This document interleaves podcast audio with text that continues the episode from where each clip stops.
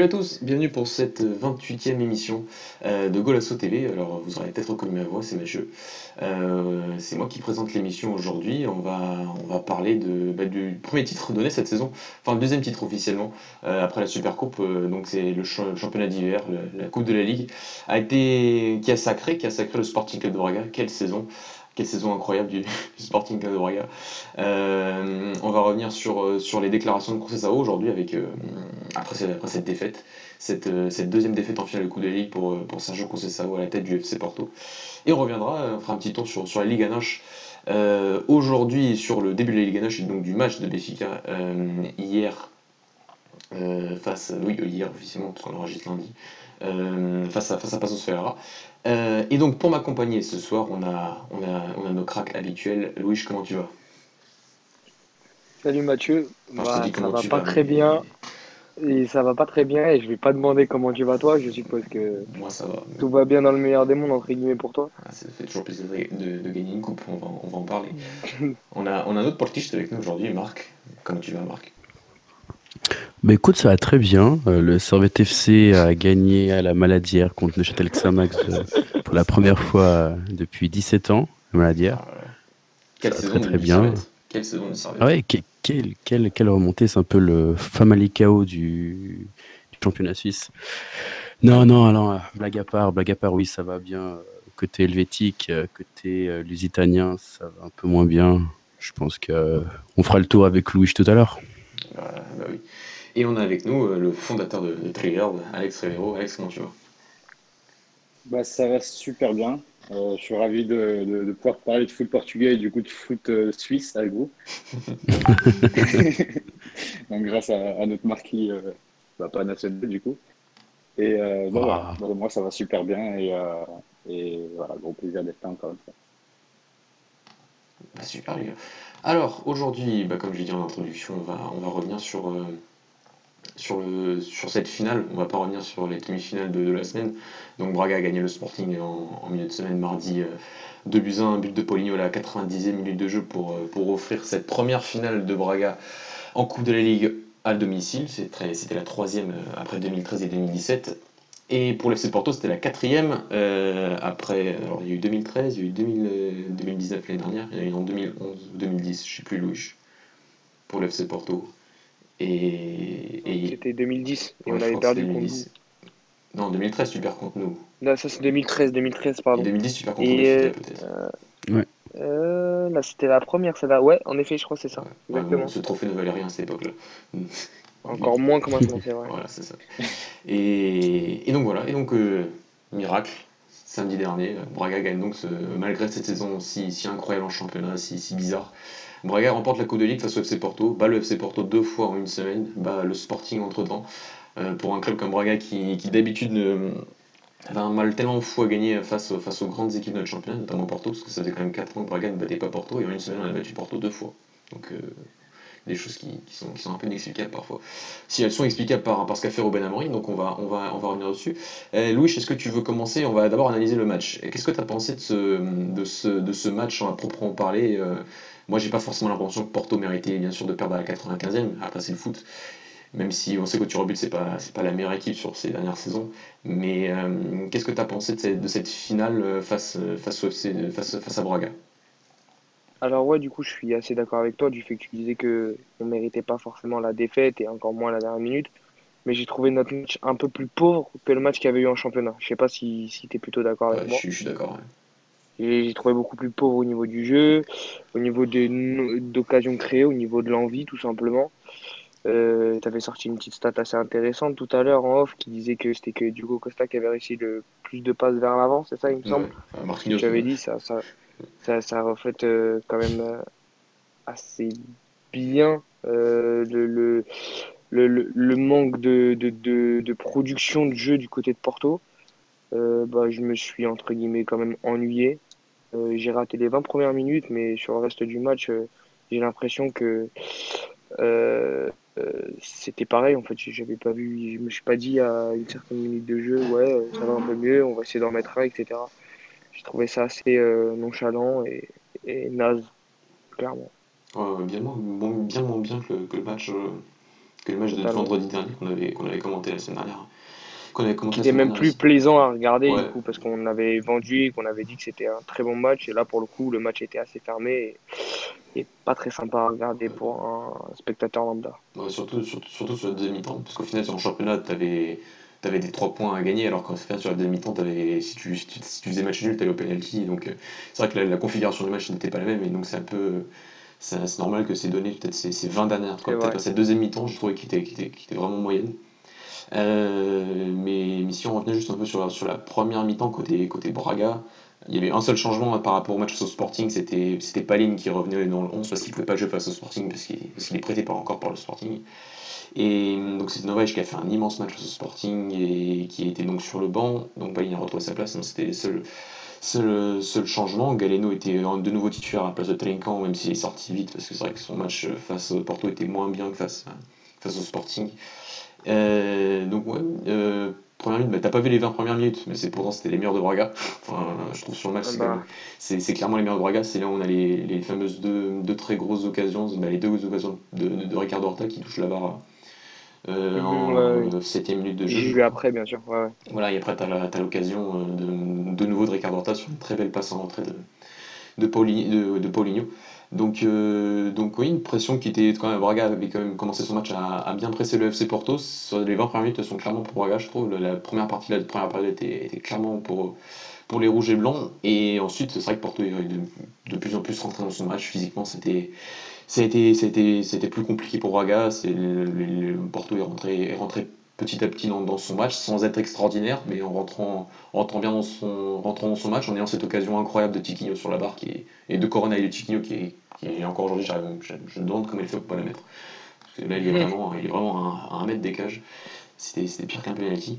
Et, et, voilà, donc au final, la première mi-temps euh, équilibrée, et la deuxième mi-temps, en fait, a été équilibrée par les nombres d'occasions et, et par le et par ces, voilà, ces, deux occasions de, à la fois de Luigi et, de, et de, Tiquinho pour Porto et, à la fois de, la double occasion d'Horta pour Braga. Et c'est vrai qu'en deuxième mi-temps, c'était largement moins bien, il y avait beaucoup moins d'intensité.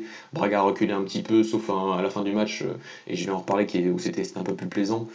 Mais et Porto, c'est vrai qu'au final, en deuxième mi-temps, par la tête de Soares, il n'y a, pas grand chose à, retenir. C'est vrai que c'est un match euh, en deuxième mi-temps très fermé.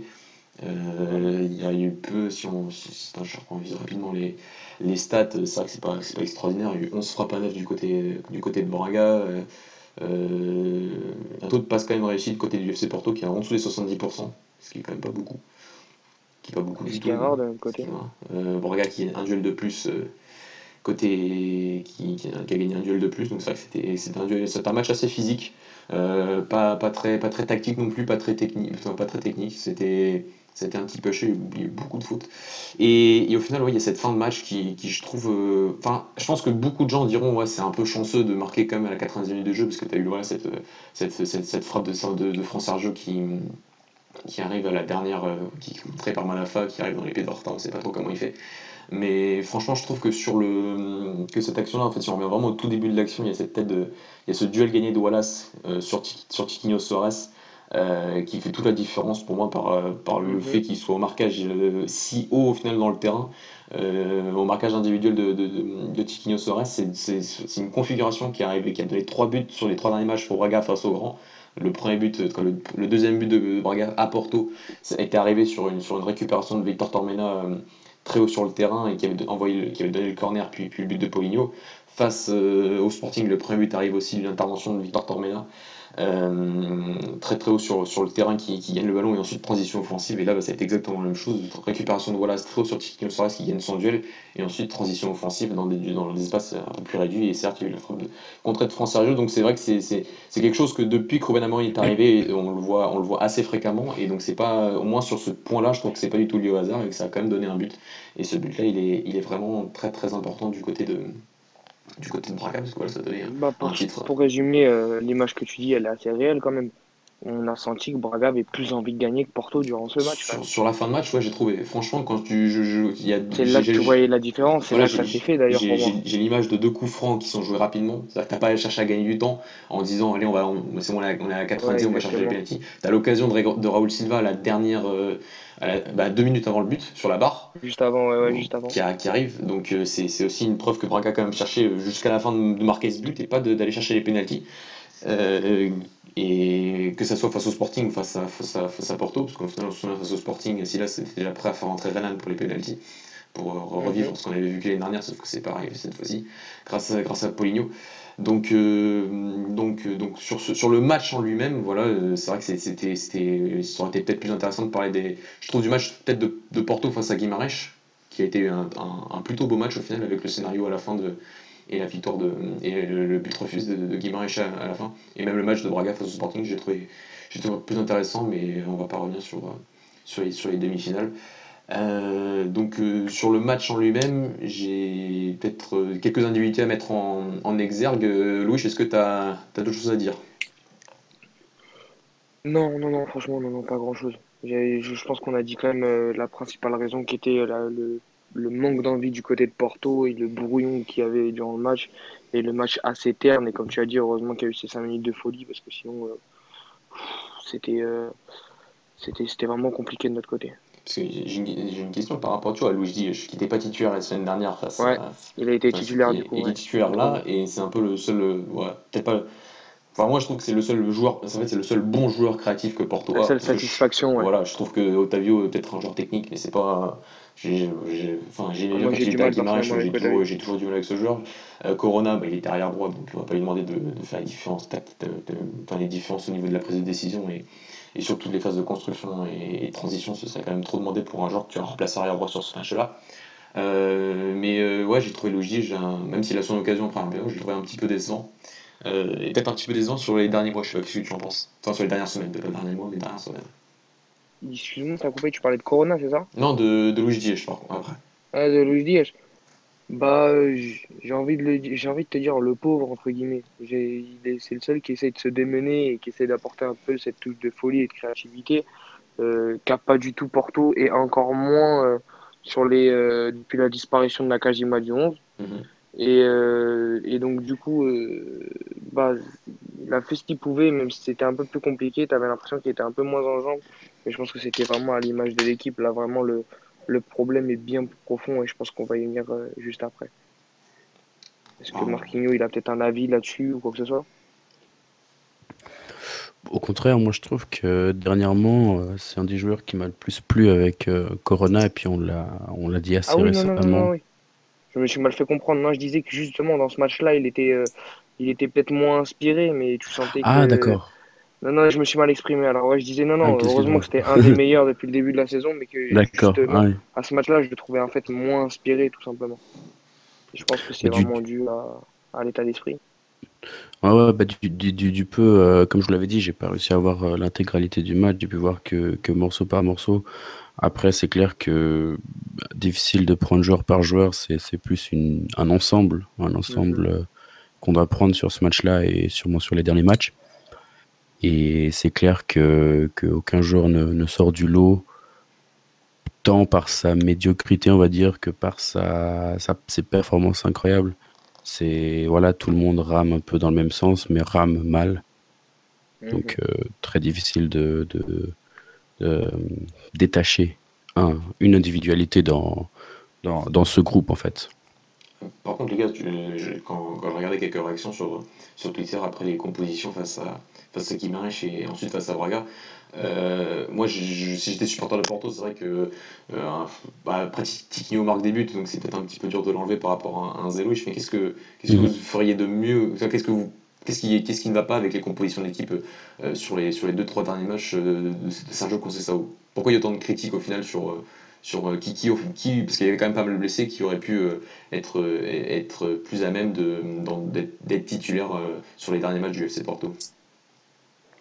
Bah moi ah, personnellement je trouve que il y a tu te souviens qu'on avait fait cette émission justement par rapport à, au débrief de mi-saison du, du, FC Porto et qu'on disait que ouais on sentait peut-être une petite continuité, un, un, petit lancement de saison, un petit peut-être un petit déclic avec euh, les 3-4 matchs où était aligné Nakajima, où on sentait un peu plus de football développé de la part de Porto, et ben en fait on est totalement retombé dans nos travers.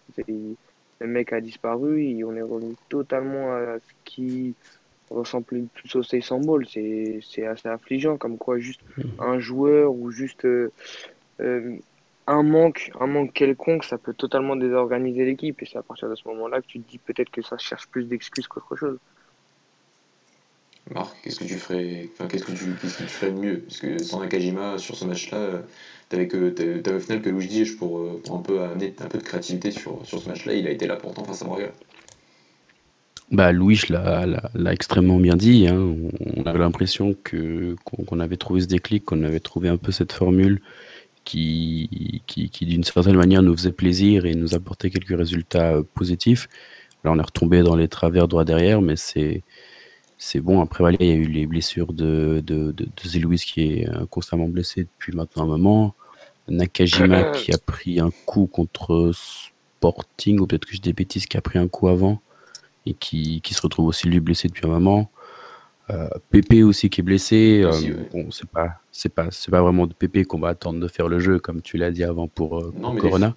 Ouais, mais c'est super important. Voilà. c'est super compliqué. important. Parce que Porto est quand Ah même ouais. la meilleure défense euh, depuis le début de la saison, euh, en tout cas en championnat. On se Mhm. souvient de cette stat où Porto n'avait pas pris de but euh, jusqu'au match à Savarzing dans toutes les compétitions Mhm. nationales.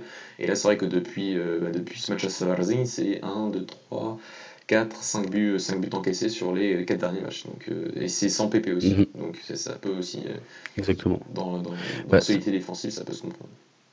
Bah, pour en revenir du coup au, au jeu de, de, de, de Porto, euh, c'est vrai que quand tu peux avoir Nakajima et Luis Diaz sur le terrain, euh, c'est une plus-value pour ton équipe. Et dans ce cas-là, c'est une plus-value pour Porto. Et on sentait vraiment que, que, que, c'était beaucoup plus rapide, beaucoup plus incisif, beaucoup plus. euh, il y avait beaucoup plus de jouerie. Et c'est ce qui me plaisait beaucoup. Et je, je comprends pas quand tu, quand tu vois ça comparé au, jeu que tu produisais avant sans l'un des deux ou même sans les deux, comment tu peux revenir à ton, à ton système, à ton 11 de base, enfin celui que tu. Avec les joueurs que tu faisais le plus jouer, qui était, enfin, qui était un jeu totalement stérile, parce qu'il n'y a pas d'autre mot. Et, du coup, on va sûrement faire la transition maintenant sur, euh, sur Concession. Enfin, je ne vais, pas, décider de la suite de l'émission à ta place, mais c'est ça que j'ai de la peine à comprendre. Mais mais qu'est-ce qu'il voit que lui, enfin, qu'est-ce que lui voit que nous, on n'arrive pas à voir entre ces, entre la, entre ces deux, deux équipes, j'ai envie de dire, qu'on a pu voir euh, jusqu'à maintenant? Bah, je, je me le demande. C'est vrai que moi, je vois toujours Marega et ça me fait toujours mal aux yeux, mais qu'est-ce que je. Moi, je suis pas. Parce que surtout que Marega n'arrive Marega, jamais- c'est incompréhensible à l'heure n'arrive- actuelle. n'arrive pas. Marega, il surtout son rendement. Marega, mauvais, je comprends qu'il. Ah oui, il est vraiment est mauvais. Je comprends qu'il il- puisse être important dans, dans, dans le dispositif et dans la façon de jouer euh, qu'a développé Concession euh, au sein de notre club. Mais là, là, ça Mhm. devient. L'heure est grave. L'heure est grave euh, au niveau actuel de son football. Il a plus le rendement. Peut-être qu'il était en surrendement à l'époque. Mais il était clairement Très forcément. Très, sûr. très, très, Ouais. il est très, très forcément. Mais là, là, il atteint, il atteint une telle médiocrité que, je sais pas, faudrait se poser des questions. Et pour Zerlouis, comme a dit Marquinhos, on a parlé de blessure. Moi, c'est pour ça que j'ai fait le petit euh, grattement de gorge parce que euh, on sait tous Mhm. qu'il y a des histoires un peu euh, extérieures, peut-être un transfert, peut-être pas un transfert. euh, Qu'est-ce qui s'est passé depuis sa disparition du 11, la nanana, il y a, il y a des petites histoires qui circulent à droite et à gauche. Et, euh, et c'est pour ça que tu te dis, mais en, en fait, euh, est-ce que c'est vraiment Conceição qui décide de l'équipe ou, ou alors il est vraiment aveugle ou on va vraiment se poser plein de questions auxquelles on n'a même pas encore des réponses à l'heure actuelle. Ok, ok. Ouais, c'est mais c'est- c'est- ouais, c'est la, question que je me pose de- depuis, depuis des semaines, même, même des mois. C'est comment tu peux abdiquer de joueurs tels que Luis Diaz, Nakajima, encore bon, Romario Barro qui était blessé, ça je pense qu'on peut, on peut, peut affirmer un peu plus euh, le facilement pour The Luis.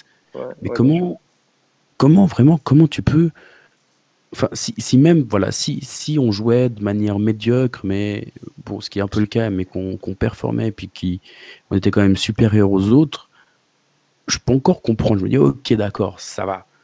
Peux encore comprendre, voilà, on enchaîne les victoires, etc. Mais certaines victoires, c'est vraiment à l'arracher dans les derniers instants ou sur un coup de pied arrêté quelconque, où il n'y a, pas vraiment de domination dans le jeu, et c'est ça qui, qui fait peur, sauf Exemple, quand. exemple parfait pour Timouniens quand on gagne 3-2. Voilà, exactement. Et c'est le genre de match, tu te dis, bah, on... désolé du terme, on s'en sort par la peau euh, du cul. Voilà, Ouais, j'ai ouais, pas dit l'autre mot. Mais c'est- et, quand, et quand tu vois des, des matchs où tu as Nakajima qui, qui va te casser deux lignes avec une passe, qui Luis Diaz qui va te récupérer un ballon euh, un peu en zone défensive et puis remonter euh, pour ensuite créer euh, une action offensive, c'est, c'est, je, je sais pas, je suis dans l'incompréhension totale. J'arrive pas. Tous les jours, je réfléchis, je me dis, mais si j'étais concessant, comment, comment je réfléchirais, quoi? Et, voilà, des fois, je de me mettre à sa place. Et qu'est-ce qui, enfin, pourquoi ça? Pourquoi ça C'est, c'est une question tellement banale, mais pourquoi ça? On a tous essayé. Je, pense qu'on n'a pas eu de réponse. Vas-y, vas-y. Je me demande s'il euh, si, serait pas en train d'essayer de, bah, de compenser ou de justifier des, euh, des, des choix qu'il a eu, notamment durant les différents mercatos. Par exemple, euh, on sait qu'il voilà, qu'il a, il a sûrement voulu garder euh, Marega parce qu'il correspondait parfaitement à sa philosophie et au style de jeu qu'il essaie de mettre en place. Et est-ce que le mhm. fait que Marega soit performant, bah, il essaie de fermer un peu les yeux là-dessus pour, euh, en se disant il faut que je justifie le fait que j'ai voulu le garder et bah, je vais le faire jouer jusqu'à ce qu'il retrouve son niveau et jusqu'à ce qu'il bah, justifie le fait qu'on ait refusé une offre de West Ham, je crois que c'était 35 millions, 40 millions. Oui, encore ça. Est-ce que ça serait. Que je pense, je pense c'est plus, je pense c'est plus justement en fait, sa tactique qui est simplement à bout de souffle. Je pense pas ah forcément à du départ non voulu. Ouais, ouais, déjà, ça fait longtemps. Mais je pense pas non plus à du départ non voulu ou quoi que ce soit. Parce que euh, au début de saison, il commence pas du tout avec euh, la même équipe qu'il a à l'heure actuelle. Et, mhm. euh, et, tu peux voir que, certes, les stéréotypes étaient toujours un peu près en place, mais c'était pas du tout la même chose. Et le départ de Maraga, en plus, c'était dû dès la première saison. Hein. Dès la deuxième saison, on sait très bien que personne n'y a cru à son départ en été. Et donc, du coup, euh, je me dis peut-être plus que déjà, il avait peut-être pas forcément des vraies offres, Mariga, sur la table et non plus le club à la, à la hauteur des prix qu'il souhaitait.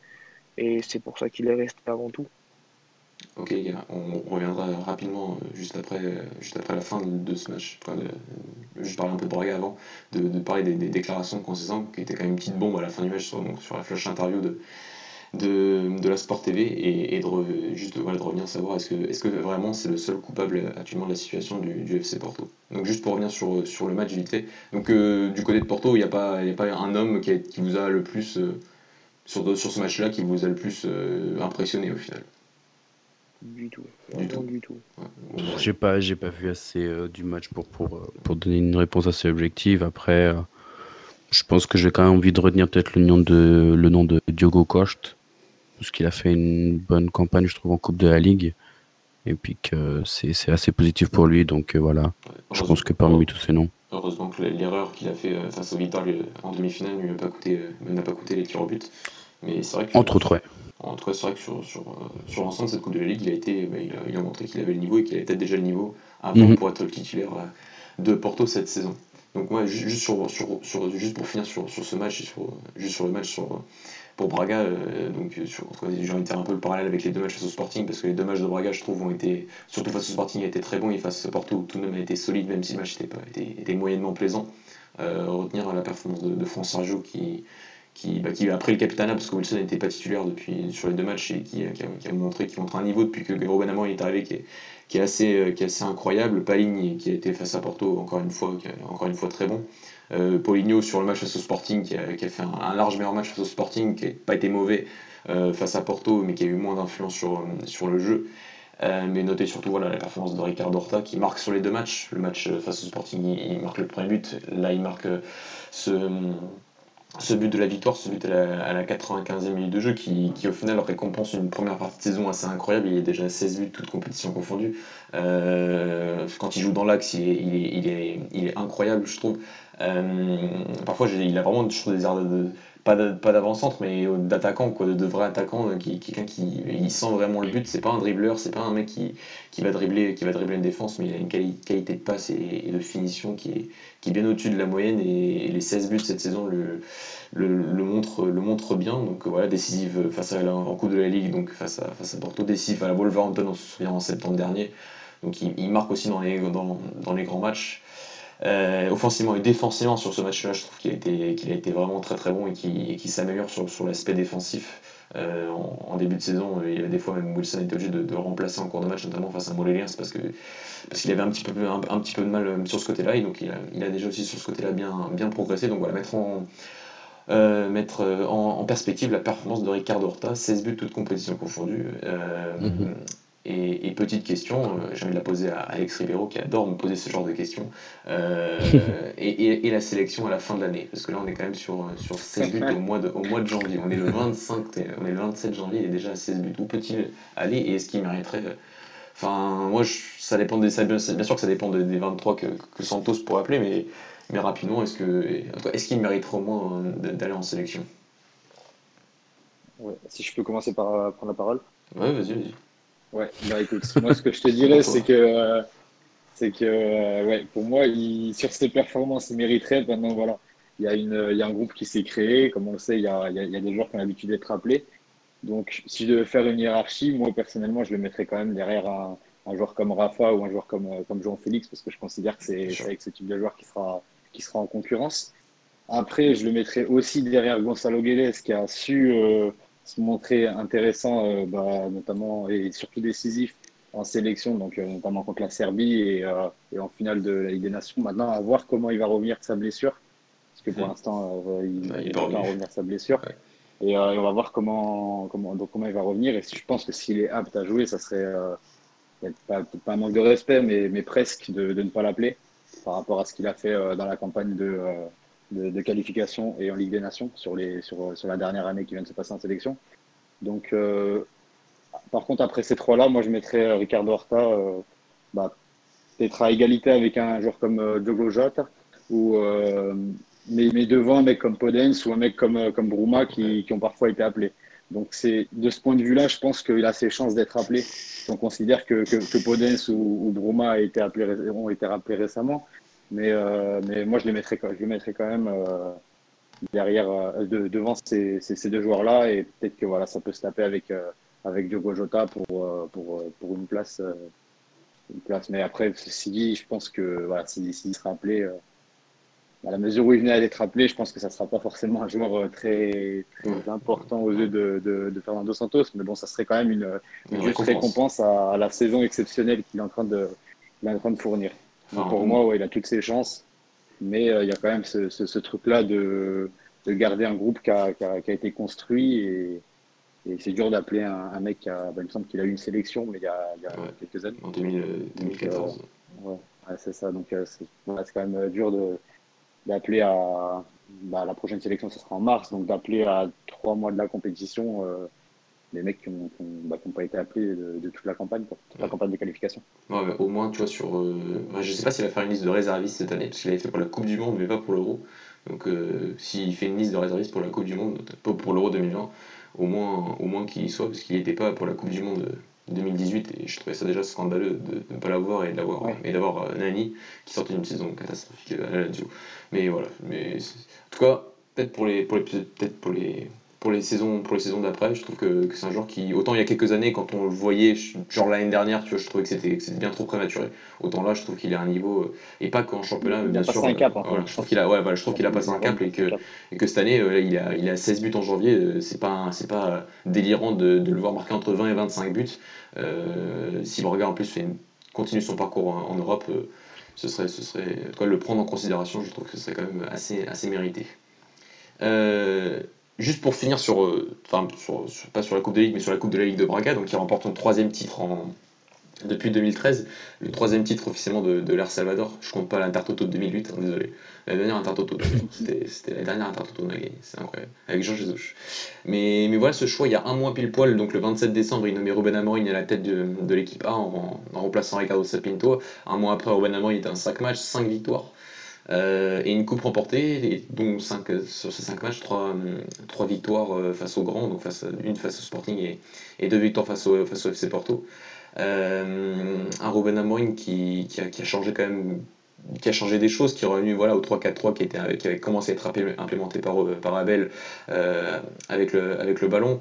Euh, changement d'idée, c'est vrai que quand on regarde les matchs de Braga cette année, bah, il y, a, beaucoup plus de phases de construction travaillées, c'est-à-dire qu'on prend des risques même quand l'adversaire euh, essaie de, de, presser et, et, ça marche pas, bien sûr ça marche pas, ça marche pas tout le temps, notamment face au FC Porto, ça loin ça n'a pas marché tout le temps, mais, mais Braga n'a pas n'a pas renié cette, cette, nouvelle idée, cette identité qui a été mise en place par Ruben Amorim. Il l'a pas lâché en, en Détroit avec l'équipe B, il a, absolument pas, il a, continué sur, la même chose en, équipe A. Il y a une amélioration de la transition défensive. Si on regarde le match face, au Sporting, les, transitions défensives, euh, notamment impulsées par le milieu défensif, donc c'était joué en Novaï face au Sporting, mais déjà sur le match d'avant avec Paligny, c'était assez, assez impressionnant.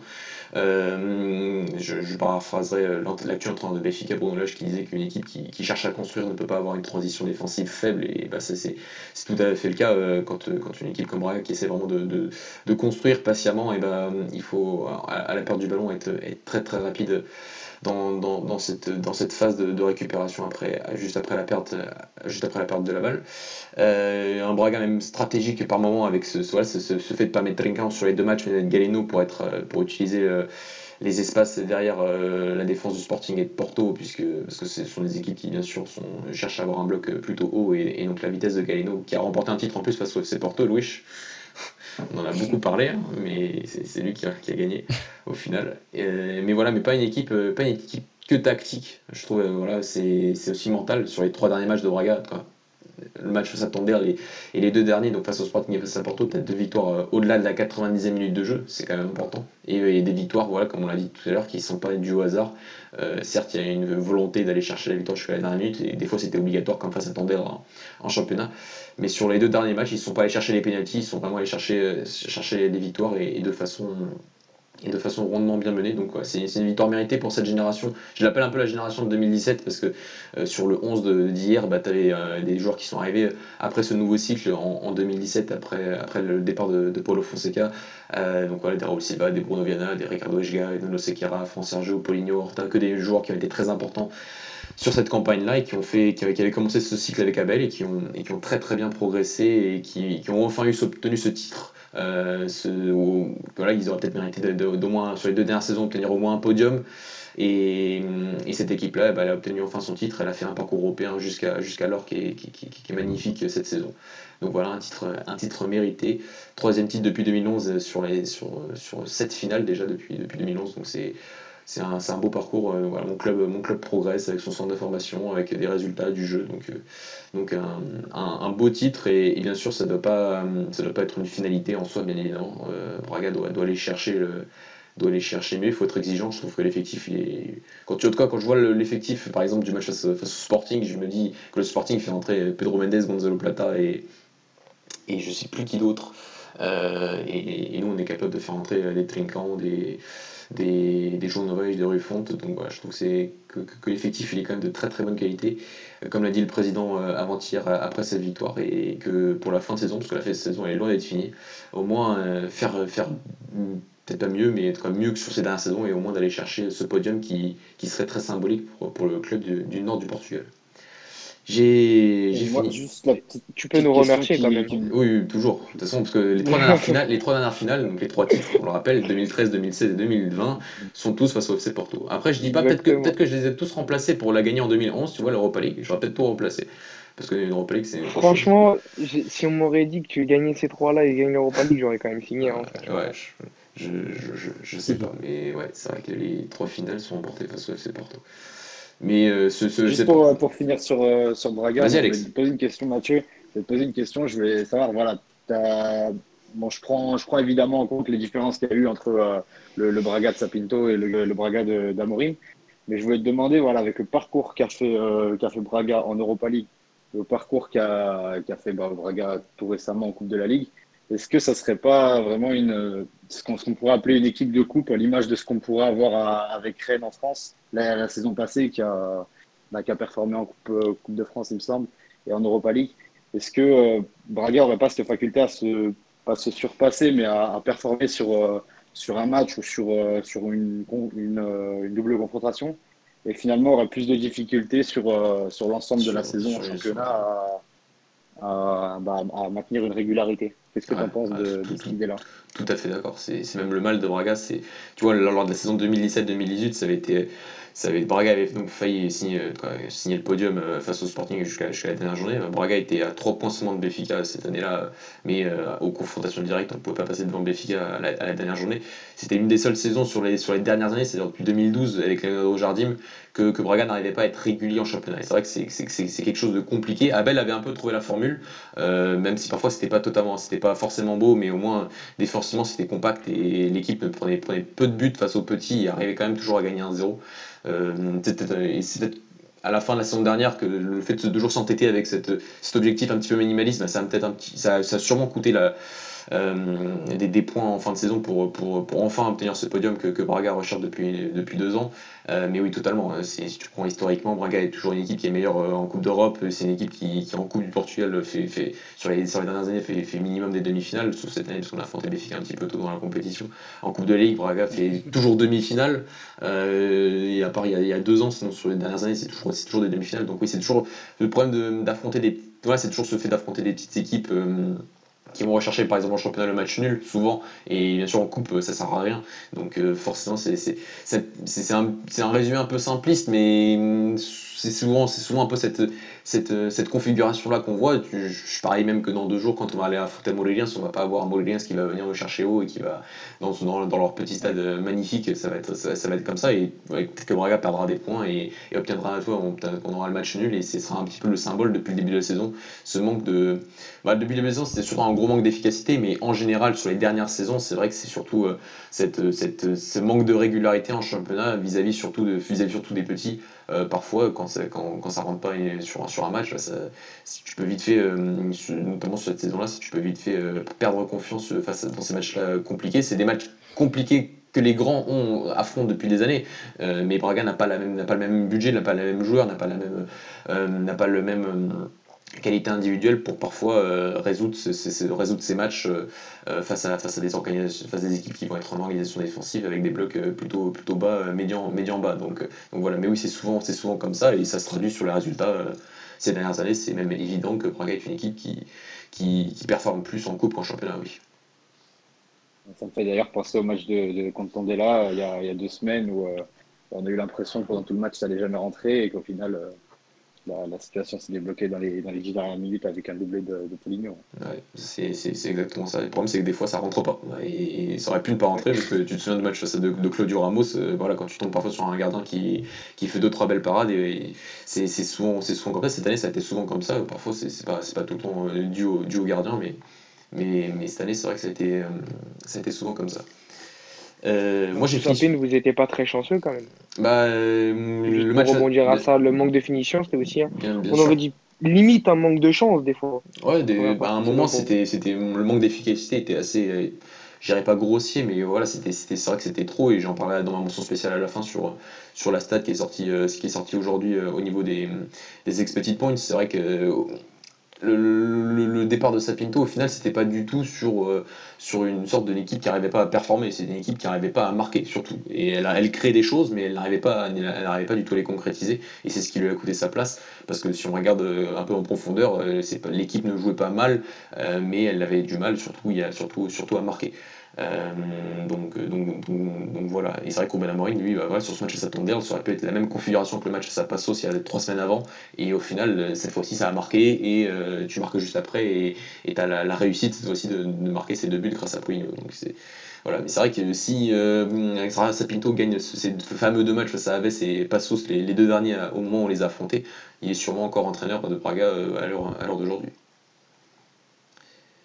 Donc euh, bah, sur Braga, je pense qu'on a été complet. Donc on va revenir rapidement sur le FC Porto, un peu plus global. globalement, on va pas revenir sur, euh, sur le jeu parce que je trouve qu'on en a quand même euh, bien parlé des, mots du FC Porto au niveau du jeu. la déclaration de, de Conceição, elle a été elle a été dure. Elle a été dure après, après donc à la flash interview de la Sport TV après, après le match en disant qu'il n'y avait pas d'union euh, au sein du club sur cette troisième saison. La première saison, il y avait pas de, il y avait des blessures, je sais plus ce qu'il avait dit, il y avait un problème. La deuxième saison, c'était falta de verdad desportive, c'était faux, mais c'est pas grave. Euh, et, et aujourd'hui, c'est euh, c'est quand même des belles excuses, ça quand même. Hein, mais bon. La, la, deuxième, elle est sacrément grosse. elle est sacrément grosse quand même, 7 points d'avance. Mais bon, on n'y reviendra pas. Et, et donc là, c'est le, le, manque d'union au sein du club. Après, ça veut, je dirais pas tout et rien dire, mais c'est un peu vague.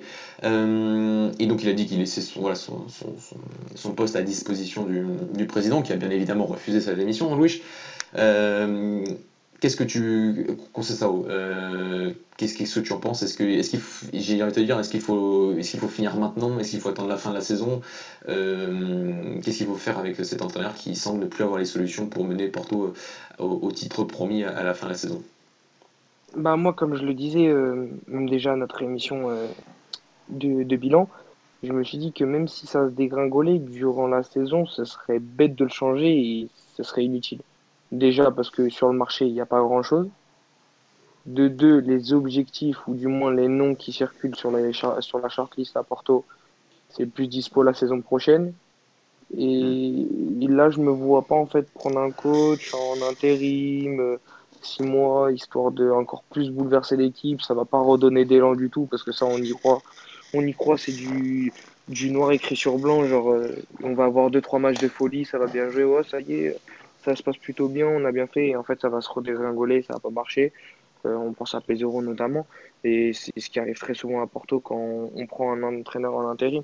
Donc maintenant, je me disais autant ne pas. Bon, même si ça a l'air très bouleversé le, vestiaire, ça a l'air. Euh, il y, a une tourmente assez grande. Euh, je me dis non, ça vaut vraiment pas le coup de changer à l'heure actuelle. Maintenant, de la part du côté de Conceição, je peux comprendre. En vrai, j'ai l'impression que même lui, il sait plus où aller, il sait plus quelle décision prendre, il sait plus quoi faire. Donc, je peux comprendre qu'il ait posé sa démission.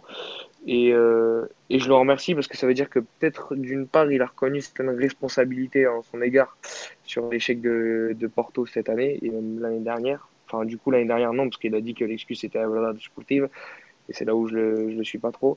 Mais par contre sur euh, le fait qu'il dit qu'il y a un manque de, de, que les gens sont pas assez soudés etc. Il est resté quand même assez vague et ça m'intrigue énormément et ça m'interroge est-ce qu'il parle de la direction de Porto? Est-ce qu'il fait une allusion euh, au clash à Porto? C'est ce qui a été pensé aussi.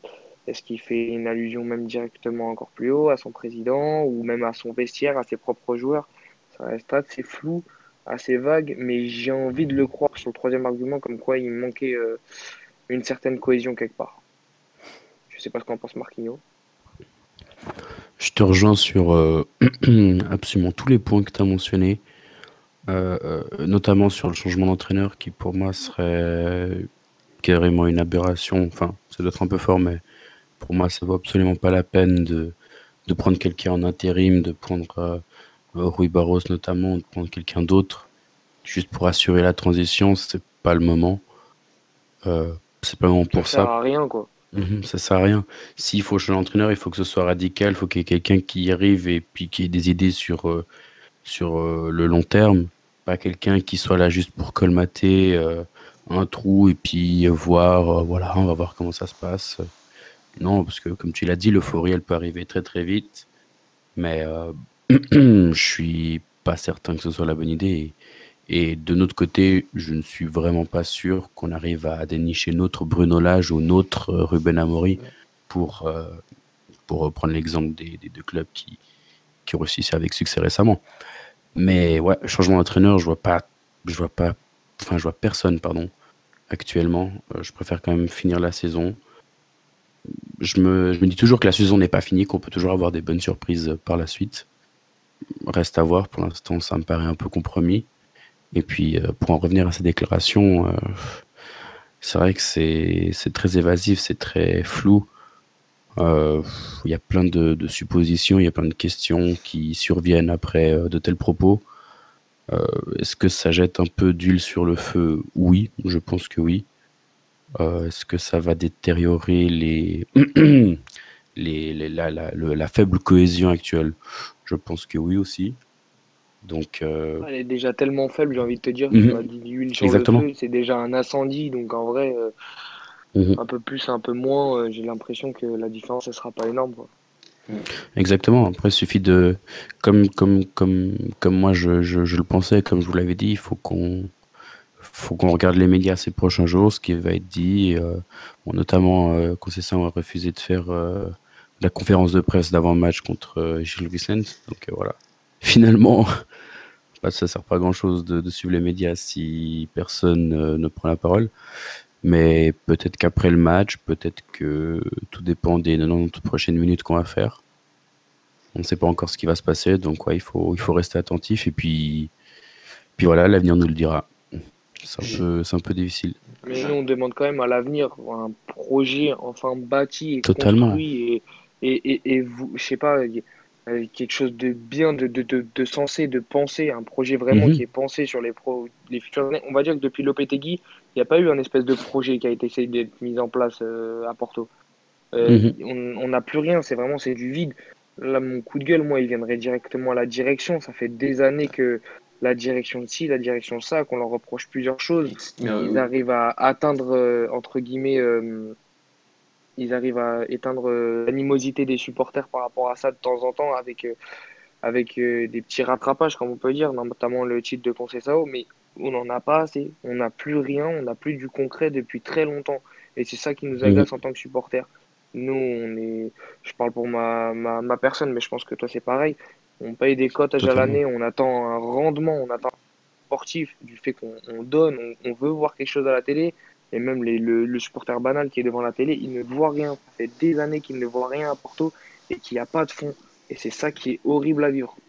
Personnellement, pour ma part, je trouve pas ça normal qu'un club comme le nôtre, qui a été euh, sur les 20 dernières années le plus puissant du Portugal, même au niveau européen, qu'il n'y ait plus rien. C'est- Il y a, il y, a, il y, a y, a, il y, a, il y, a, il y a un vide total. Je, je, je trouve que c'est inexplicable et je trouve ça tellement aberrant pour notre club que ça m'en désole énormément.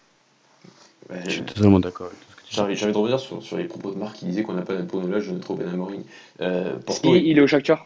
oui, bah oui, c'est ce que j'allais dire. Mais... Non, mais je veux dire, euh, Euh, non, sous la main, je veux dire. Oui, bien sûr, mais ce que je veux dire, c'est que donc, il y a, en 2013, quand le FC Porto vire Paulo Fonseca, il y avait Luis Castro derrière qui était en équipe B, qui est resté ensuite, mais tu avais cet entraîneur-là qui était capable de peut-être de, voilà, d'être une étoile montante au sein du club, même s'il était déjà un peu plus âgé qu'un Ruben Amorim ou un Bruno Lage, mais cette étoile un peu montante au sein du club. Et Porto, le truc, c'est que Porto a toujours eu ses, ses, ses éducateurs, ses préparateurs, ses entraîneurs un peu du futur dans, sa, dans, dans son organigramme euh, de, de, très grande qualité. Sauf qu'aujourd'hui, ils sont absolument plus là. Si on regarde, tu vois, par exemple, Mario Silva qui a gagné la, la Youth League et le championnat 19 l'année dernière avec, euh, avec le FC Porto, il est plus au club. Euh, ce, qui, ce, est quand même assez grave quand même pour un jeune entraîneur qui... Ça, c'est encore notre faute. Hein. Voilà. Ça, mais... Mathieu, c'est encore notre faute. Hein. C'est vraiment nous. Hein. Ça, c'est notre problème. C'est pas normal qu'un mec comme Silva, il soit parti. Il aurait dû reprendre la B, prendre les jeunes avec lui qu'il avait en U19 et faire monter ça. Enfin, c'est au modèle benfiquiste de ces dernières années, c'est à dire, mais c'est réel. C'est ce que, ce que, exactement ce que je veux dire, c'est que quand tu as, as, cette fameuse génération 2000, euh, bon, il y a eu les 2002, euh, Thomas Esteves et, et, Fabio Silva, mais la plupart c'est des, des 99-2000 et qui auraient dû être en équipe B cette année et qui tu as gardé Rubaros qui, qui, fait, qui, fait un mauvais travail depuis qu'il est, depuis qu'il est là. Euh, bon, c'est juste de voir la résultat de l'équipe B de Porto.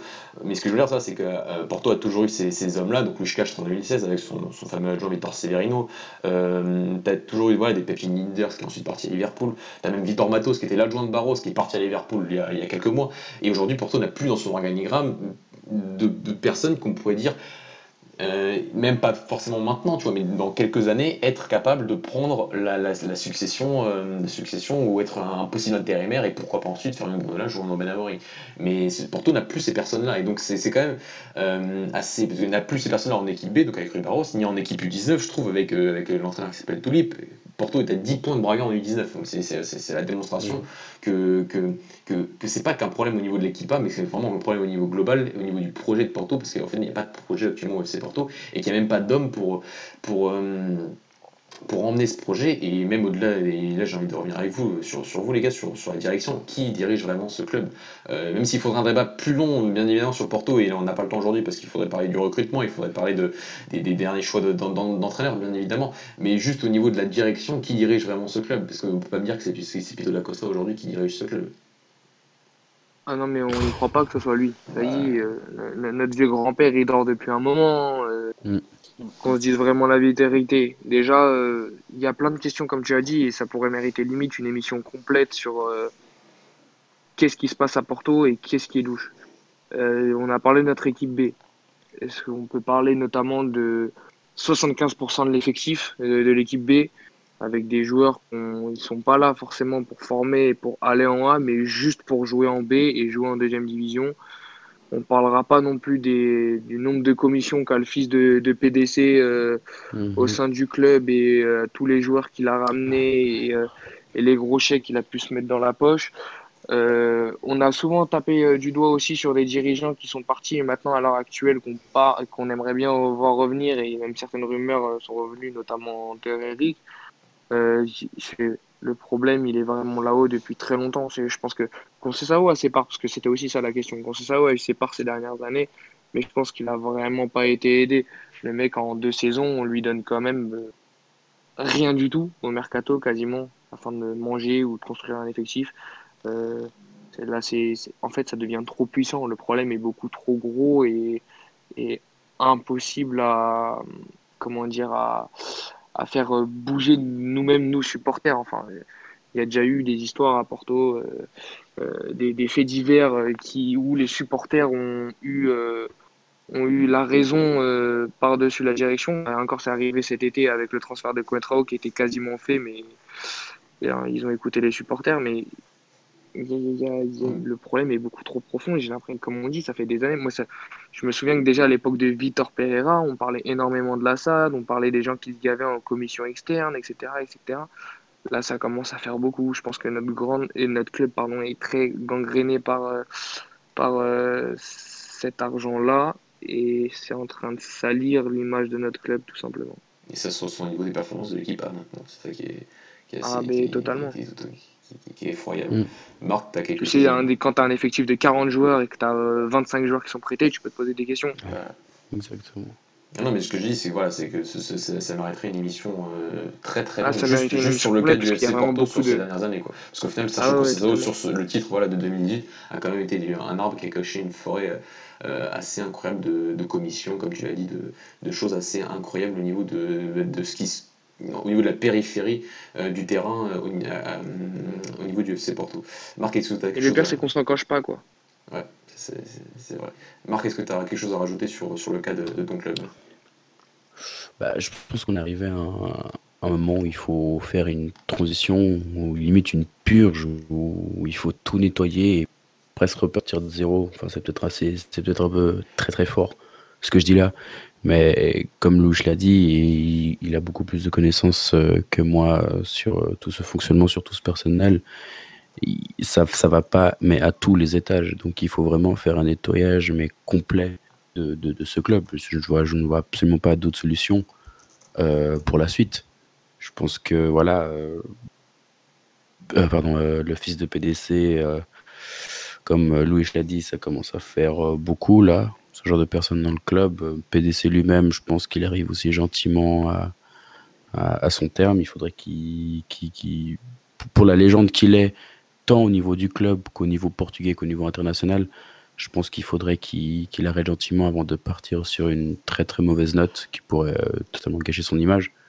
Voilà, après, c'est encore des, ce sont encore des détails, mais voilà, Reclus, j'ai tout dit et ça va être. Tu vois, euh, Marc, justement sur ce que tu disais là, euh, tu vois, c'est là, là, on a la question, le questionnement du qu'est-ce qui va venir après PDC. Ça, fait des années qu'on essaie de se préparer à l'après-PDC. Mhm. Quel nom Il y a plein de noms qui ont circulé, il y a eu plein de rumeurs, il y a eu le maire de Porto, il y a eu, il y a eu 8 votes à un moment, il y a eu, on, en a eu, on en a eu plein. Mais en fait, j'ai l'impression que plus on se rapproche de la date d'expiration, désolé du terme, plus on se mhm. rapproche de la date d'expiration de l'ère PDC, en fait, et de plus en plus c'est flou et de plus en plus, euh, en fait, il y a des gens qui essayent de vouloir les pleins pouvoirs et, vouloir prendre les devants. Et, en fait, c'est là que ça devient archi malsain au sein du club, tout simplement. Et plus cette date d'expiration elle arrive, plus c'est comme, comme je vous ai dit, plus c'est flou. Donc là, tu te dis, euh, en fait, euh, on aurait dû encore laisser repousser, on aurait dû encore fermer les yeux peut-être que ça aurait mhm. encore, on aurait encore gagné. Je, ne sais pas si je suis assez euh, bon dans mes, dans mes termes. On aurait peut-être gagné encore 2-3 titres, ça nous aurait ralenti et on aurait dû tout changer mhm. d'un coup. Parce que là, en fait, PLC, ça fait quoi? Ça fait deux mandats, il nous dit qu'il prépare à sa descendance et qu'il prépare quelqu'un derrière, etc. etc., etc. Mais en fait, il n'y a rien du tout. Il n'y a rien du tout. Il n'y a, que dalle, que chi, euh, walou, nada, nadier, je sais pas. Je, peux... Il n'y a rien du tout. Il y a, moi, moi c'est ça qui me sidère, vraiment, ça me sidère. Moi, je suis en train de. Je, on, le sait tous, euh, comme toi, Marquinhos, on est passionné du mhm. club et là, on voit rien. On a, on a aucun, aucun, aucune, euh, aucune, ah, comme on dit, euh, monnaie de la pièce, c'est ça? Et Je me souviens plus très bien de l'expression. Aucun retour. Aucun, ouais, voilà. T'as rien du tout, t'as rien. C'est moche à se répéter 30 000 fois ce mot-là, mais c'est réel, c'est Si, je peux revenir sur tes propos, Louis, euh, en tant qu'aussi supporter, je trouve qu'en fait, il n'y a rien de pire de savoir que. Parce qu'en fait, un entraîneur au niveau de ton équipe première, tu sais que tu peux le changer. Tu sais que tu peux, que tu peux changer certains joueurs. Tu, tu... Ça, c'est pas, pas impossible. Mais il n'y a rien de pire, je trouve, pour un supporter de se dire que sa direction est instable. Et de se dire qu'il n'y a pas de projet, ah, qu'il n'y a, pas de, a pas de futur. Et je trouve qu'on retrouve un peu ça avec Porto aujourd'hui, qu'on le retrouve bien évidemment avec le Sporting actuellement. Et donc, déjà, si on a des grands clubs qui actuellement n'ont pas des directions fortes et des directions euh, qui sont, qui sont stables, tout simplement, et qui ont un projet sur, sur, le, sur le moyen long terme, et bah, on peut pas s'en sortir. Et aujourd'hui, euh, quand, tu, quand on voit un Braga ou quand on voit un Béfica qui a des directions quand même qui sont là depuis plusieurs années euh, et qui semblent quand même avoir des, des projets sur, sur, sur, le moyen et le long terme, toujours une, voilà, une vision, bien évidemment, bien sûr, bien sûr Alex. Aujourd'hui, on la voit pas du tout à Porto, et ça, c'est, je pense que déjà, juste d'un point de vue, juste sur, globalement, sur le portugais, c'est, c'est, c'est, c'est pas bien puisque, puisque tu as, les, nos grands clubs de locomotive qui sont, qui sont, qui, sont, qui sont mal gérés en, quelque sorte.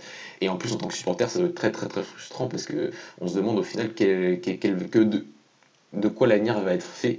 Et, et, je comprends totalement ta frustration ça, ça, et la frustration de toi et de, et de Marc et de, de, de supporters de mhm. Porto aujourd'hui. Ah, c'est clairement la frustration, carrément la frustration nous, nous, fait perdre les mots. Mais là, comme tu as dit, Sporting et Porto sont à peu près sur le même cas. Et c'est là que tu dis, mais en fait, notre football portugais, c'est normal qu'il aille mal. Mhm.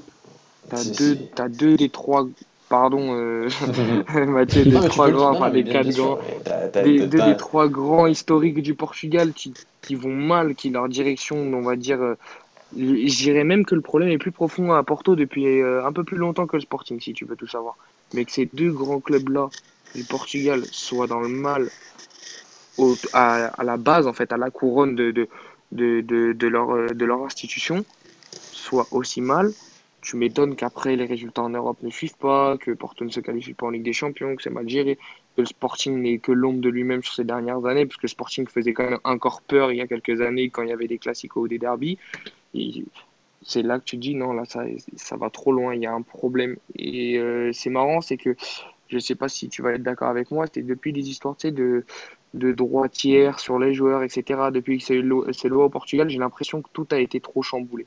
Ça, ça a chamboulé euh, globalement le Portugal de toute façon parce que tous les clubs passaient par cette tierce propriété. Bien sûr, euh, mais surtout le FC Porto. c'est ça, le truc, c'est surtout bah, Porto et, et Benfica. Benfica a fait une meilleure transition grâce à son centre de formation et donc a récupéré des capitaux plus facilement grâce à la formation, notamment voilà, des, transferts très connus de Bernardo Silva, d'Eldar Costa, d'Ivan Cavallero, d'André Gomez euh, très très tôt, très très jeune, sans, sans qu'il puisse percer en équipe première. Mais et Porto n'a pas réussi à faire ça. Pas, même au niveau de la formation, aujourd'hui on est en 2020 et Porto n'a pas réussi à faire ce, virage. Alors que la fin de la tierce date de 2016. Et, Bah, la preuve, on, on, le fait quand même d'une façon entre guillemets légale. On est un des seuls à l'avoir continué au Portugal. Oui, bien sûr. Ah oui, avec tout ce qui est commission, avec tout ce qui est tous les, tous les joueurs qui passent en, équipe B et qui sont et qui, qui viennent notamment du, du club euh, du Grêmio Anapolis. Euh, tout le monde sait que c'est un club, euh, c'est un club de deuxième division Brésil, un club fictif. et il faut pas trop dire ce qui se passe, ce qui se passe là-bas. non, non, mais c'est un, un, club voilà, qui, qui permet de, de, blanchir de l'argent, c'est tout. Il faut le dire, c'est tout. Et, et, donc, et, donc, et donc voilà. Et, et, donc sur la transformabilité, oui, ça a été. Est-ce que, est que, je pense que le FC Porto, depuis. Est-ce que c'est la seule responsabilité? Non, puisque tu as des clubs quand même qui. Enfin, je trouve oui que le FC Porto a, a été l'un des clubs qui a le moins bien géré cette période-là euh, de la fin de la, la Oui, ça, je, ça, je suis d'accord avec toi. Et du coup, tu te dis, tu vois, comme tu as dit, Benfica s'est battu à, sur leur sorte de formation, etc. Nous, il y a de la qualité, et même sur ça, on le gère mal. On gère tout mal, en fait. C'est ça qui est hallucinant tout est mal géré mhm. à l'heure actuelle à Porto. Il y a, T'as même pas un, brin d'espoir quelque part ou si on l'a eu un petit peu avec la Youth League, mais quand on a vu que tous nos talents sont entre guillemets gâchés, enfin c'est l'impression que ça peut donner comme ça à l'extérieur en, regardant rapidement, tu tu bah tu es totalement frustré sur la situation de ton club. Euh, Alex, euh, juste est-ce que tu as quelque chose à rajouter sur ce débat ou est-ce qu'on passe à, à euh, bon, on peut passer à, à, Benfica. Bah, on va passer à Benfica juste avant de passer par, juste avant de, de, de passer par le, le match, l'ouverture de la, de la 18e journée, donc le début de la deuxième partie de saison en, en Liga Noche, juste euh, pour dire que le Sporting fait toujours 0-0 à l'heure de, de l'enregistrement. Ah non, ils ont marqué. Non. Ils ont marqué. Non, ils viennent de marquer. Camacho. Ah, attends, attends, attends, attends. C'est écrit vérification à l'attente. Bon, bah, c'était ils sont allés voir la, la Ils VAR. sont peut-être allés voir la VAR. Euh, résultat set important. de hein. Sporar, apparemment. Ouais. Euh, Non, Camacho Ah, tu dis là. ah, Ok, non, vas-y, vas-y, pardon, excuse-moi, c'est bon. Euh, voilà, c'est juste pour dire que le Sporting, euh, peut-être qu'on finira l'émission avant, avant le- la fin du match du Sporting. Euh, Guimarães a perdu tout à l'heure face à Rio Ave à domicile, donc c'est un résultat important dans la course euh, au podium, puisque si Braga donc, gagne après-demain à- face à, à Moléliens, Braga peut prendre un peu plus d'avance sur Guimarães qui, qui, trop, qui, qui, qui marche pas très très bien actuellement en, championnat. Euh, Famalicão qui a perdu hier à, Santa Clara et qui euh, est à la merci d'un Sporting et, euh, pour le podium et de Braga euh, qui pourrait revenir donc à un point en cas de victoire, euh, en après-demain. Et donc, donc Porto joue demain euh, face à, face à Gil Vicente. Et donc, euh, on va revenir donc sur euh, ce, ce match euh, de Béfica. C'est vrai que pendant une semaine, on n'a pas parlé de Béfica parce que Béfica n'était pas en, en demi-finale de en demi-finale de coupe de coupe de la Ligue, mais ils sont revenus dimanche euh, donc, hier face à Passos Ferreira, à Passos Ferreira, un terrain toujours euh, très compliqué euh, d'a- d'aller d'a- d'aller jouer.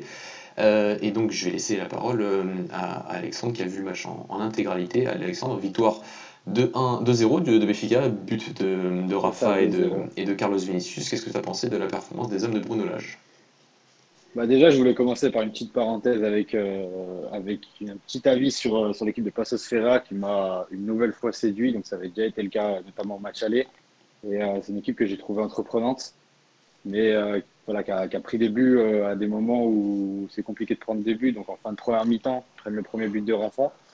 Donc, on, va revenir là-dessus. Et euh, en tout début deuxième, deuxième période, donc je crois que c'est une minute après le, coup d'envoi de la deuxième mi-temps, Vinicius plie un peu le match. À ce moment-là, c'était un peu c'est un peu compliqué pour eux de revenir.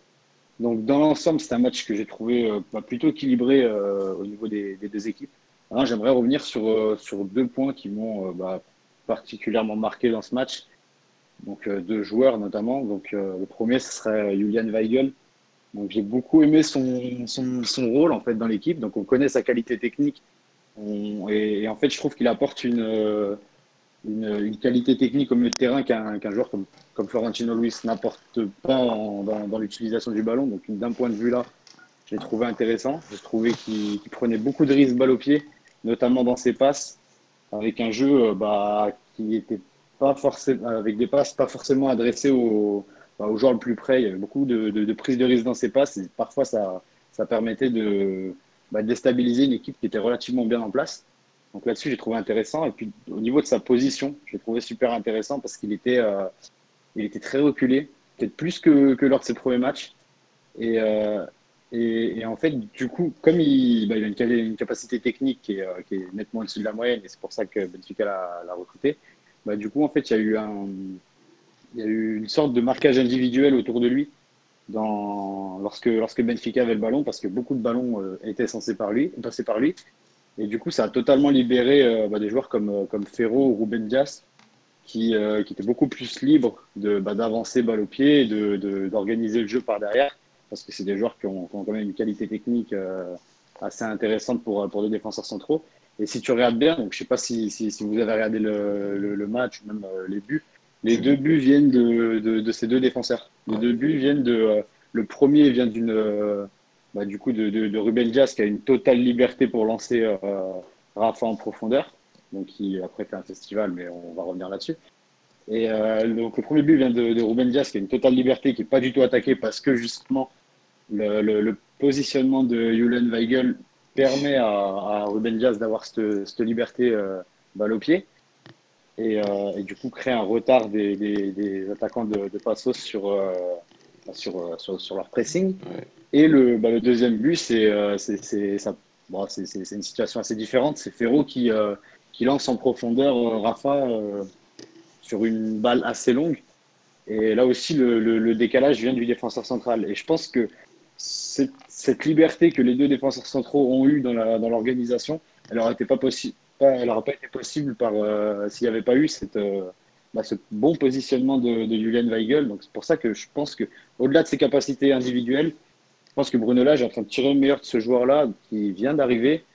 Et, euh, en fait, son, bah, son, son intégration va sûrement passer par là parce qu'en fait, elle permet à d'autres joueurs de, de, de, de se retrouver dans des positions préférentielles et dans des, situations euh, de, faciliter la vie à d'autres joueurs en fait. Donc euh, c'est surtout ça que j'ai trouvé intéressant sur, sur Julian Weigel. Et puis, bah, je voulais évidemment parler de Rafa, mais je pense que on va, on va revenir un peu plus longuement sur, sur ce joueur qui. je voulais aussi parler de, son entrée face Sporting. C'est un joueur qui, qui a souvent joué sur le côté, qui a presque toujours joué sur le côté, et là, plus récemment, donc ça, je crois que la première fois qu'il l'a fait, que Bruno Lage l'a fait démarrer euh, dans une position plus axiale, c'était contre Lyon en Ligue des Champions. C'est ça. Et euh, bah, il marque le but avant de se blesser, donc il joue une vingtaine de minutes. Et euh, donc pour l'instant, il en est à, à peu près 150 minutes jouées dans cette position un peu axiale, un peu électron libre. Ouais. Je ne vais pas faire de parallèle maladroit, mais un peu dans la position que qu'on pouvait retrouver Jean Félix la saison dernière un peu dans, ce registre-là d'organisateur, mais aussi de, de dynamiteur du jeu en phase offensive. Donc euh, le joueur vraiment qui va apporter cette, euh, cette accélération et cette, euh, bah, cette transition entre l'attaque et le milieu qui, qui a souvent manqué à, Benfica, à mon sens. Et, et donc en, 150 minutes, à peu près 150 minutes dans cette position, il a déjà marqué 4 buts et réalisé une passe décisive. Mm. Donc c'est un joueur qui m'impressionne d'une part par euh, bah, sa capacité à, bah, répondre aux attentes euh, assez rapidement dans une position qui n'est a priori pas naturelle pour lui, mais qui euh, bah, finalement je trouve que cette position elle lui va parfaitement. Et, et ce qui m'impressionne le plus chez lui, c'est surtout sa, la, facilité à laquelle il, arrive à se mettre en position de frappe pour un ailier, je trouve ça, je trouve ça assez remarquable. Pour un ailier qui n'a pas forcément l'habitude de, se retrouver tout le temps à la surface, je trouve ça assez remarquable. Quand, quand on voit le, deuxième but qu'il met contre le Sporting, je ne sais pas si vous vous souvenez, il fait un pressing sur, euh, sur le défenseur du Sporting. Donc du coup, le défenseur du Sporting renvoie la balle un peu, euh, un peu au hasard sur, euh, il me semble que c'est sur Vinicius. Et, le déplacement de Rafa, je trouve qu'il est, qu'il est assez impressionnant parce qu'il se retrouve hors jeu il fait deux trois pas en, en, reculons tout en s'alignant euh, bah, avec le dernier défenseur du Sporting. Il reçoit la balle et en fait avec l'orientation de son corps et son contrôle qui est, bah, qui est juste parfait, il arrive à se mettre en position de frappe et, euh, il, fusille euh, Massimiliano d'un ballon de l'extérieur, un, vrai geste d'attaquant. Et je trouve ça assez bluffant pour un, bah, pour un joueur qui, qui a l'habitude de jouer sur l'aile, de toute façon à, à s'adapter aussi bien à, à, ce poste-là.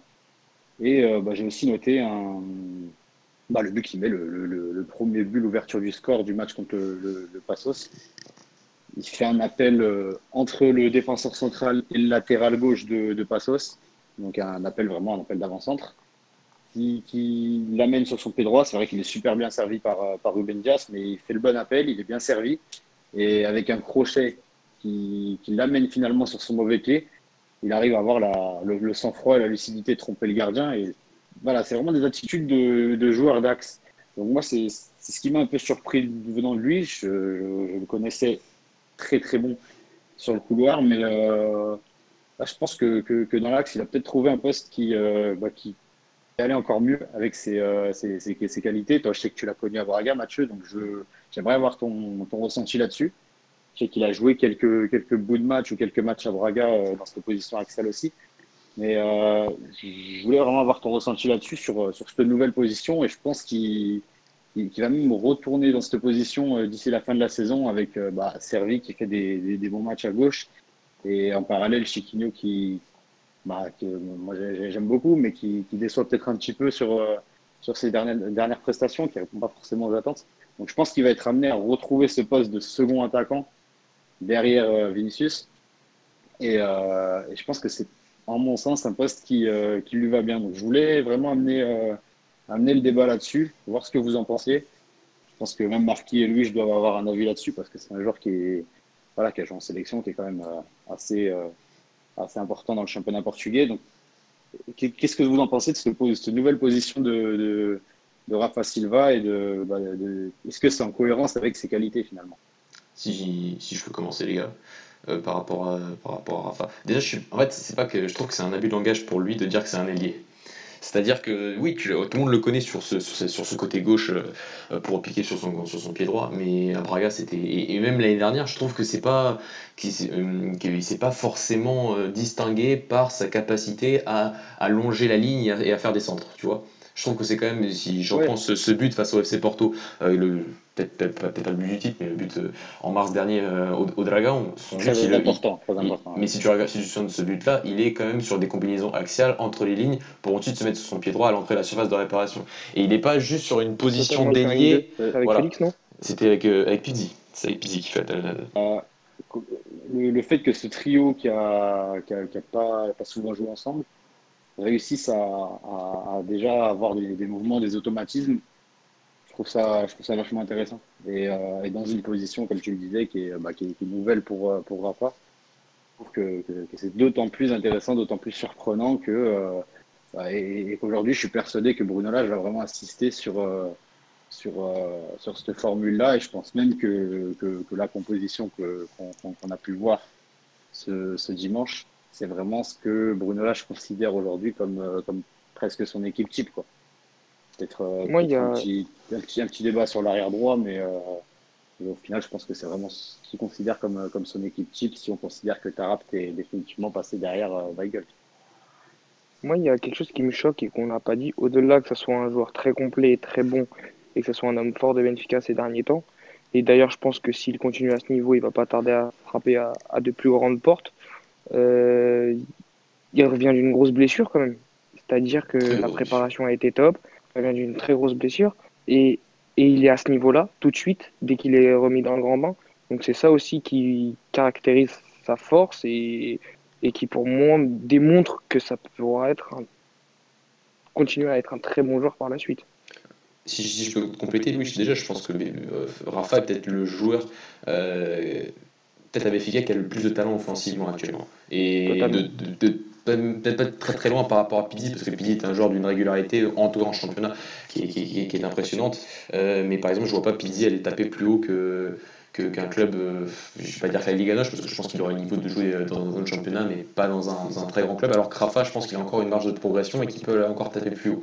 Et qu'aujourd'hui, depuis qu'il n'y a, a, plus Jean-Félix, bah, c'est vrai que cette position axiale qui pour moi met en valeur, euh, le mettra peut-être encore plus en valeur, parce qu'il va peut-être marquer encore plus et qu'il va être plus, plus décisif et, et, plus important dans le jeu de Béfiga, comme l'était un petit peu Jean-Félix la saison dernière, par cette même position, et bah, ça va le mettre encore plus en valeur. Et oui, pourquoi pas. Euh, aller, aller, aller, chercher, aller chercher plus l'année prochaine. Euh, après, je voulais juste revenir aussi sur euh, ce qu'avait dit Alex par rapport à la complémentarité qu'il avait avec Pizzi. C'est vrai qu'avec cette position-là, il sera plus proche de Pizzi. Donc, tu as les deux genres créatifs qui sont plus proches. Et si on regarde le premier but face à Passos Ferreira, on observe l'appel de balle de, de Pizzi qui va libérer l'espace pour, pour Rafa ensuite dans la profondeur. Et c'est vrai que quand on a ces joueurs qui sont là encore plus proches que la saison dernière, et là, tu as des joueurs créatifs. Euh, qui sont deux joueurs créatifs euh, exceptionnels pour notre championnat, euh, bah forcément ça fait des dégâts et ça a fait des dégâts euh, notamment hier face à Passos Ferreira. C'est ça. Quelque chose à rajouter les gars sur le match de Béfica Du tout. Pour moi c'est tout bon. Et ben on est, on est, on a, bah, Alex, tu rien à rajouter Je pense qu'on a été complet sur Rafa, non, qui a non, été, non, je... qui a été l'homme de cette journée. Je pense ce côté. Enfin, la journée n'est pas finie, mais qui a été, euh, qui a été l'homme de, de, cette, de cette journée. Euh, de ce bah, de pour la deuxième fois de suite, j'ai envie de dire. Enfin, ouais. Donc le but du Sporting a été, le but du Sporting a été annulé. Oui. Ah. Donc euh, voilà, je pense qu'on va finir l'émission avant, désolé pour nos amis sportingistes, donc on n'aura pas Serge pour nous faire le, le débrief. Ah, attends, attends, moi je viens d'avoir une notification euh, de, de Borja. Ah bah j'ai pas eu cette notification encore. Mais bon.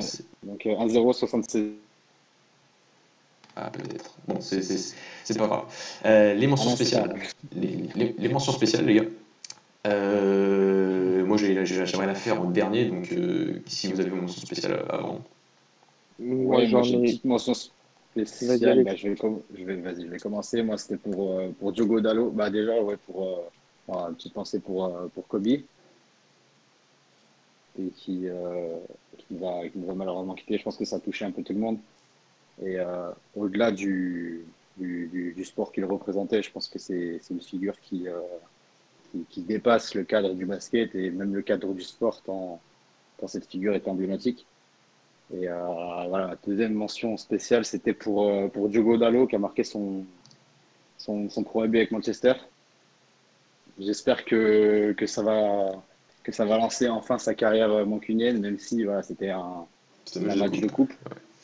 C'était un match de coupe, c'est vrai, c'est un match avec, avec un enjeu relatif. Mais voilà, j'espère que ça va quand même le mettre en confiance parce que déjà c'était un but qui est assez joli. Je pense que vous l'avez vu. Un but qui, était assez joli dans sa réalisation et, euh, et voilà, je pense que ça, ça, va le mettre en confiance, ça va lui faire énormément de bien. Il ressort euh, de, de, plusieurs blessures de, de suite et euh, d'un passage compliqué avec bah, l'arrivée d'un concurrent de taille à son poste. Et, et voilà, j'ai espoir que ça, ça lance enfin son, son parcours mancunien et, et que ça, ça lui permette de rebondir et de, de, se relancer en deuxième partie de saison. Et, et voilà, donc j'étais content pour lui. Oui. Bon, je pense 1, 2, 3, je vais y arriver. Ma mention spéciale sera pour euh, Kobe Bryant, tout simplement. Je pense qu'un grand champion, comme l'a dit Alex, euh, qui a représenté peut-être un sport, mais encore un peu plus, c'est dommage. Sa fille et puis toutes les victimes durant l'accident, parce qu'on a tendance aussi à oublier euh, les autres personnes qui étaient avec. Et j'aimerais, euh, si vous me le permettez, juste euh, citer un petit tweet de, du groupe CAF France, qui pour moi, je trouve qui était une vraie leçon de vie, notamment à la perte d'un champion et de sa mentalité, qui était notamment énormément connue. C'était levez-vous demain en vous battant pour vos rêves, battez-vous pour ce qui compte pour vous, donnez tout, ne laissez rien vous stopper et atteignez vos objectifs. Car oui, c'est ça la Mamba mentalité. C'était le, du coup le surnom qu'avait Kobe. Et, et je trouvais que ces, ces phrases étaient super puissantes et euh, ma, petite dernière phrase sera euh, profiter de la vie, les amis, parce qu'elle est vraiment très courte. Mhm. Marc euh, bien évidemment, une mention spéciale pour Brian qui nous a quitté bien sûr tragiquement. Bon, ça, c'est voilà, on l'a tous vécu de à notre propre manière. Pour ceux qui suivaient un peu plus le basket, ceux qui suivaient un peu plus les Lakers, etc je vais pas rajouter forcément quelque chose de nouveau. Euh, une autre mention spéciale, un petit peu, euh, peut-être un petit peu plus drôle, une petite mention spéciale à ma capuche qui a, qui a pris feu lors du déplacement euh, à Neuchâtel. ça, c'est une superbe étincelle. Oh, ultra, ça va.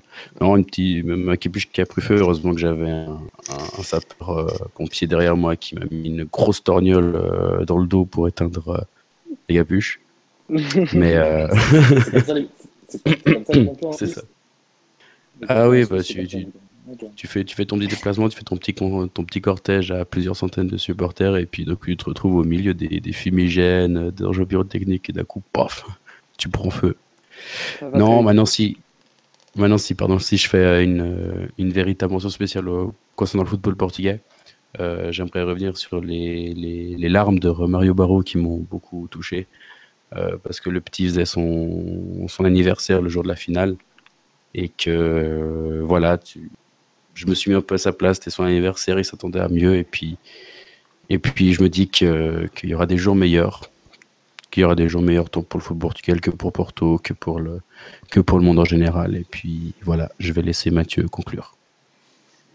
Alors moi, je voulais conclure sur, euh, sur la stat euh, des, du CIS sur les, les expected points, sauf que je me suis rendu compte que j'avais oublié le tableau. Donc, euh, c'est pas grave. Donc, je vais faire une mention spéciale sur, sur le match d'hier entre, entre la Lazio et, la S Roma de Paulo Fonseca, un partout. Et, dire que la S méritait largement cette victoire face, face à la Lazio et qu'il s'est bien fait travailler par son gardien. Donc, euh, donc voilà, mais voilà, un petit point, petit point Paulo Fonseca. Euh, tout le monde, quoi, nos auditeurs connaissent mon amour pour, cet entraîneur-là qui, qui a fait, qui, qui, aurait dû gagner ce match et qui aurait été beau de gagner son premier derby euh, de, de, la capitale à Rome. Très très beau match de, la part de la Roma qui ne s'est malheureusement pas converti face par une victoire. Manque de réalisme encore. Toutes les équipes que je suis de toute façon sont, sont en manque de réalisme. Donc, donc voilà. Mais un petit mot pour, pour la Roma de, de Paolo. Donc, euh, bah, les gars, on arrive à la fin de notre, émission très complète, hein.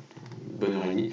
Euh, donc, merci à vous, merci euh, pour votre disponibilité pour, pour cette émission. On reviendra en direct, je l'espère, lundi prochain pour, pour revenir bien sûr sur les matchs de, de Ligue 1 et sur l'actualité autour du football portugais. Merci les gars et, et bonne soirée. Bonne soirée à tous. Bonne soirée, merci. Ciao.